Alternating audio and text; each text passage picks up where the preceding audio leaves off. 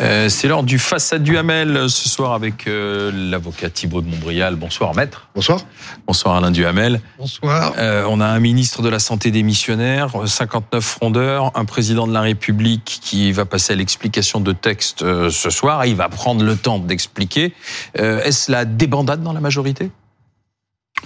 Bah, disons que c'est la crise politique la plus grave. C'est la première vraie crise politique d'ailleurs euh, d'Emmanuel Macron. Il a connu beaucoup de crises. J'allais dire, il n'a connu que des crises. Euh, il y a eu des crises sociales, on se rappelle les retraites. Il y a eu des crises euh, médicales. il y a eu des crises internationales. Il y en a deux en ce moment. Il y a eu une crise économique avec l'inflation. Là, c'est les gilets jaunes aussi. Hein. Ben oui, c'est un exemple de crise sociale. là, c'est une crise qui est vraiment une crise politique.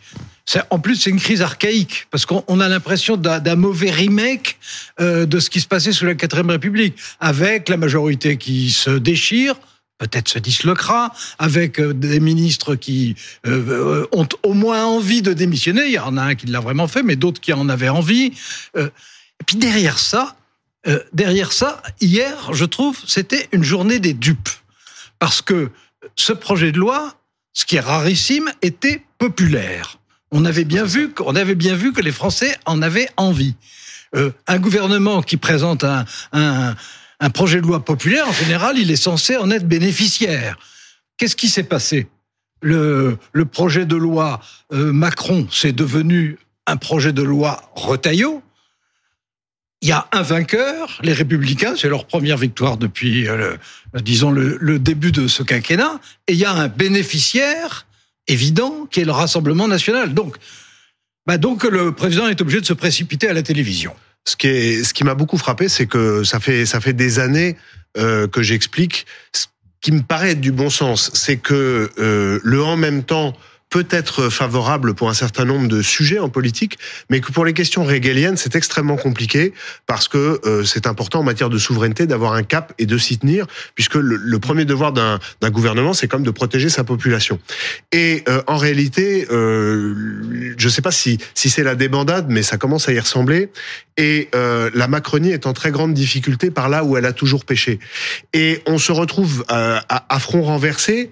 Mmh. On se retrouve avec, et vous venez de le dire très justement, euh, un, gouvernement euh, qui est totalement aux antipodes de ce que le peuple ressent, de ce que le peuple exprime, de ce que moi, quand je rencontre les policiers, les gendarmes ou quand je me déplace pour des conférences ou des procès, les gens me disent sur l'insécurité, sur l'immigration. Et alors qu'il y avait là la possibilité pour euh, Emmanuel Macron et pour son gouvernement de reprendre la main à bon compte puisque les sondages étaient écrasants euh, pour demander euh, un, retour de l'autorité. Et eh ben c'est tout l'inverse qui s'est fait.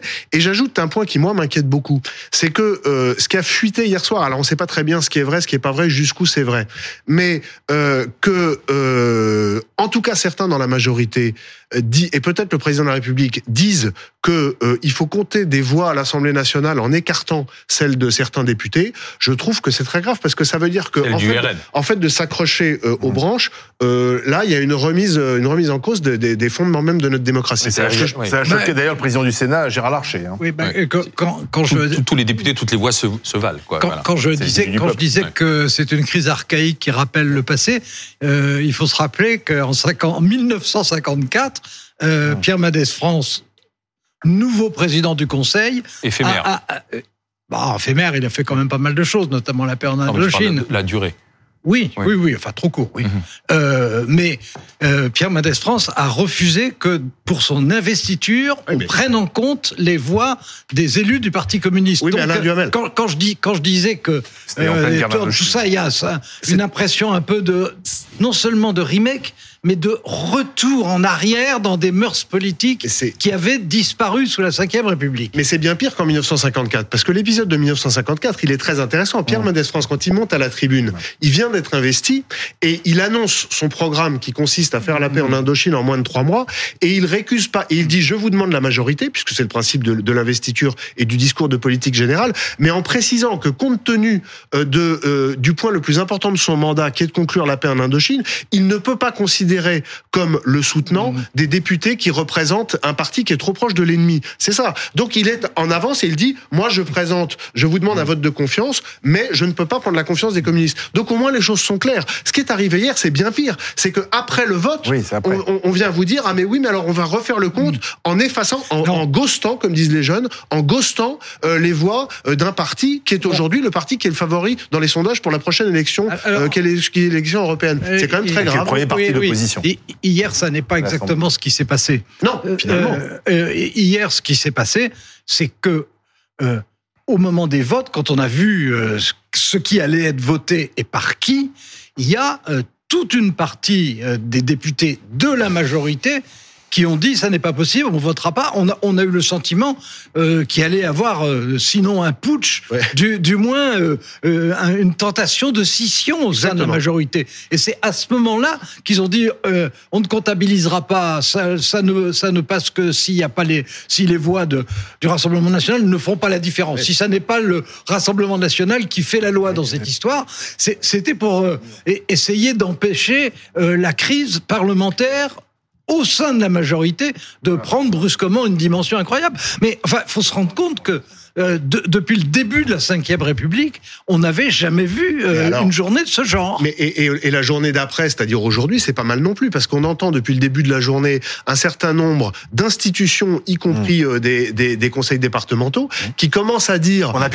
qu'ils n'appliqueront pas la loi et, et, qui créent, je, le dis très très très simplement, un précédent absolument terrible. Il y a 32 départements de gauche qui ce soir disent on n'appliquera pas cette loi, c'est-à-dire le, plus, plus des grandes villes, le versement des, allocations familiales. Mais alors, Alain Duhamel, imagine-t-on, imagine-t-on ce que diraient les uns et les autres si euh, des grandes villes ou des départements de droite se mettaient à dire ah bah tiens, on va appliquer une espèce de réciprocité dans votre comportement et telle mesure de gauche que nous considérons comme gauchiste, pro-immigration et, et, et, pas, et insuffisante en matière de, de, de, lutte contre la délinquance, eh bien à notre tour, nous ne l'appliquons pas. Mais on va où? C'est le pays qui explose. Cet appel à la désobéissance, une, une sorte de mutinerie. Oui, alors euh, il y a beaucoup quand même de mise en scène, bien entendu. Hein, La volonté de. Non, mais c'est c'est d'ailleurs de, si j'ose dire, de bonne guerre. Euh, la, gauche profite de la, des circonstances pour essayer de se refaire une image qu'elle n'a pas eue quand elle a voté la motion de renvoi. Hein, qui a déclenché cette mmh. crise. Bon, ils essayent d'en profiter. Évidemment, c'est totalement contraire à toutes les lois de la République.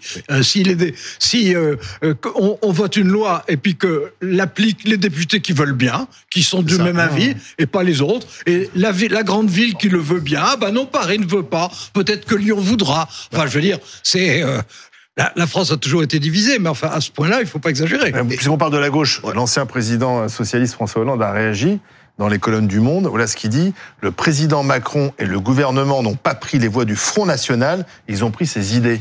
Vous êtes d'accord avec ça? Mais c'est totalement lunaire. On a il dit bien Front National. oui, il dit, il dit non, mais ça m'a pas échappé. C'est totalement lunaire. On a un décalage absolu. Et en fait, c'est ça qui est le plus inquiétant.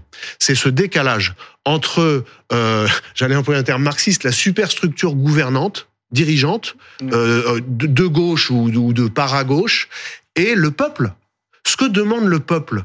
Le peuple qui vit qui vit ces contraintes, qui vit cette pression migratoire, qui vit cette insécurité. Et ce sont les plus pauvres qui la vivent en premier. Paradoxalement, c'est les plus pauvres que historiquement la, gauche prétend protéger. Eh bien, c'est le peuple et les plus, les plus exposés d'entre eux qui demandent de la sécurité, comme c'est le droit et comme n'importe quel citoyen euh, d'un État démocratique euh, devrait pouvoir bénéficier, et qui se voient euh, traités, parce que c'est ça en creux, de fachos, par euh, des gens mmh. qui sont des politiques de gauche et qui n'ont jamais quitté Saint-Germain-des-Prés. Ah. Moi, c'est quelque chose qui me fascine. Alors, je vous le dis franchement, ça me fascine. Je, je, je, ne partage pas du tout l'idée que les départements peuvent faire ce qu'ils veulent, bien entendu. la euh, déclaration d'Hollande euh, Non, non, mais je partage donc. Je, euh, François Hollande, bah, lui aussi, il, il, continue à faire de la politique, hein, bien évidemment. Quand il dit ça, il sait très bien que ça va perturber Emmanuel Macron, forcément, d'autant plus qu'Emmanuel Macron a été son ministre. Donc, bien sûr, il y a, y a, cet aspect des choses. Mais toujours dans sur le... revanche ou il est toujours actif, intelligent et bon analyste. Hmm. Ah, ça, je peux en Donc, Alors, ça veut dire que le, la majorité a pris les voix, a pris les idées du RN Alors, je, moi, je ne le pense pas. Mais non. Euh, je ne le pense pas. D'abord, je pense que quand on regarde le texte de près, il y a des choses qui me plaisent, il y a des choses qui ne me plaisent pas dedans. Mais euh, on ne peut pas dire que ce soit un texte maximaliste. Euh, je veux dire, le Rassemblement national, il veut aller beaucoup plus loin que ça. C'est ce qu'ils disent d'ailleurs. Euh, ben bien, non, mais puis c'est la réalité. Euh, sur, sur pratiquement tous les points, ils veulent aller plus loin. Il n'y a pas que le Rassemblement national. Euh, c'est un texte qui était au départ un texte euh, franchement, que moi je trouvais équilibré entre plus de fermeté et en même temps plus d'intégration. Et je pense que sur l'intégration, sur l'intégration, non, mais sur l'intégration, euh, on a du travail devant nous hein, pour la pour la réussir. Mais commençons par intégrer les gens qui sont en situation régulière sur le territoire. Ah ben, moi j'étais tout à fait tout à fait pour le fait que euh, les, les 10 000 euh, qui euh, travaillent régulièrement puissent avoir la, le, le, les titres de séjour dont ils ont besoin et leur régularisation. Et si, comme ce que disent les spécialistes, en aurait eu 10 000 de plus. Franchement, il suffit de regarder n'importe quel chantier à côté de chez soi pour voir que, pour voir qu'il y a des postes dont, que les Français ne veulent pas occuper, pour lesquels on est bien content de trouver euh, des immigrés qui les occupent. Dès lors qu'ils ne, dès lors qu'ils ne posent pas de problème d'ordre public, etc. Et ça, l'ajout du Sénat sur ce point, t'as un point qui est de bon sens. Ben oui, il est de bon sens. Bon et euh, ceux que je vois travailler autour de moi, parce que j'ai deux chantiers en ce moment euh, dans les rues d'à côté, euh, ils sont disciplinés, actifs, oui. et je dirais même stoïques, et parce a... qu'ils travaillent dans des conditions dont les Français et, ne veulent plus. Et on n'est pas à l'abri que certains d'entre eux soient déjà en situation régulière, cher Alain Duhamel. Ben, très et cela, il faut les protéger c est, c est, non, mais c'est, de déséquilibres sociaux qui viennent aussi de l'immigration massive. C'est parfaitement possible, un... mais euh, euh, en l'occurrence, ce qui est, ce qui est assez fascinant quand même, c'est que euh, dans, sur les trois sujets régaliens, on, on, a fait voter trois lois qui sont des lois de programmation. Et, et pour lesquelles il y a des voix LR. Hein. Euh, et on, on, pourrait se dire, cette fois-ci, euh, il y a un élan. Ben non. Cette fois-ci, on ne voit pas d'élan. Et, et je pense que la perception que les Français et je suis d'accord sur un point, c'est que plus ils sont modestes, plus cette perception est concrète.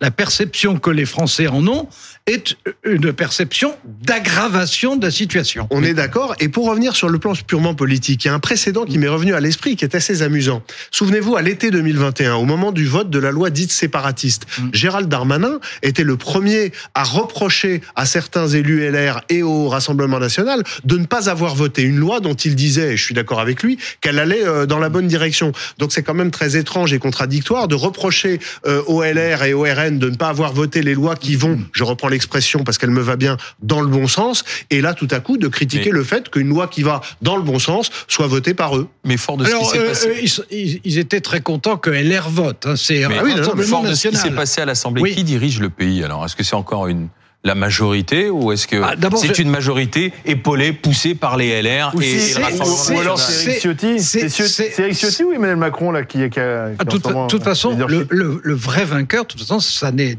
pas Eric Ciotti. C'est Marine Le Pen. C'est elle, enfin, elle qui tire les, les marrons du feu, c'est évident. En plus, c'est elle qui, euh, je le regrette, mais c'est comme ça, euh, c'est elle qui a le mieux manœuvré. C'est vrai que son système de dire euh, euh, cette loi, il est impossible, on va la voter contre, etc. Et puis finalement, de Bon, en, en, réalité, de mettre complètement devant le fait accompli la majorité, de la prendre à contre-pied et de provoquer une grande crise. Bon, euh, c'est de la enfin, c'est typiquement, c'est typiquement de la politique politicienne, c'est typiquement, c'est typiquement ouais. de la tactique parlementaire. Oui. Mais il faut reconnaître ce qui est. C'est bien, bien, joué, c'est bien joué. On peut mais, pas dire le contraire. Pardon, c'est inquiétant parce qu'on a un président qui n'avait pas vu la commission de rejet et qui n'a pas vu non, non plus venir le coup politique de Marine Le Pen. Mais il y a une explication très simple, c'est que Emmanuel Macron, il a des grandes qualités intellectuelles, il connaît ses dossiers comme personne. Je, je compare avec d'autres présidents, y compris très antérieurs euh, il connaît ça, mais il connaît pas la politique. Il l'a jamais apprise et, et, et, il ne la connaît pas.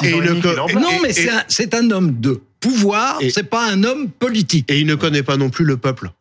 Et non, non, il y a un vrai problème. Grave, il y a un vrai problème. Je sais qu'il, je, je, je, sais parce que il, il, aime les gens parce que tous les gens qu'il connaissent le, le, disent, mais oui. il aime les gens, mais je ne suis pas sûr qu'il perçoive ce qu'est le peuple. S'il percevait ce qu'était le peuple, non. mais Alain Duhamel, on revient au point précédent. S'il avait la perception de ce qu'est le peuple, des attentes du peuple, il n'aurait pas euh, cette euh, cette ambiguïté sur les questions de, de sécurité non, je, et, suis... et, et, sur la question migratoire. Attendez, franchement, moi, c'est quelque chose attendez, que j'ai beaucoup de mal à. Je, je suis d'accord sur un point et pas sur l'autre. Euh, que euh, on dise qu'il pousse pas sa logique aussi loin que X ou Y le voudrait, que vous le voudriez par exemple. Très bien, ça peut tout à fait se défendre. L'idée selon laquelle ceux qui sont au pouvoir, lui en l'occurrence, mais, mais d'autres, ne savent pas ce qu'est la vie des Français, C'est pas ce que j'ai dit. Oui, oui, non, non, mais ne comprennent pas, ne voient pas.